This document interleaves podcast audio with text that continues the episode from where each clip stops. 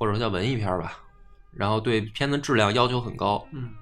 甚至是我帮他做这个点映的时候呢，真的是底下有这个观众就直接就看的特激动起来了嗯啊，就是呃现场就跟导演就是跟跟制片两个人就就就一般人家观众提问题是啊，您做这个片子是当时怎么想啊，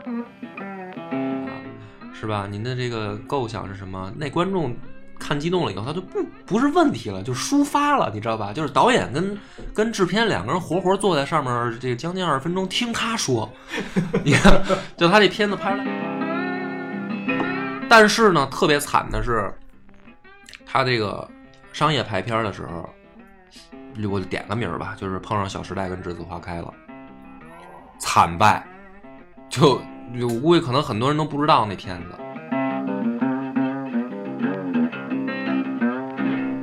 排片率排的太低了。就你就不可能了，当时没没没有任何希望了啊！所以两个故事呢，当时这咱现在当成故事听啊，但是其实给我感触还挺大的，就是我还真的就是我那梦想啊，我也想的是说我他妈先先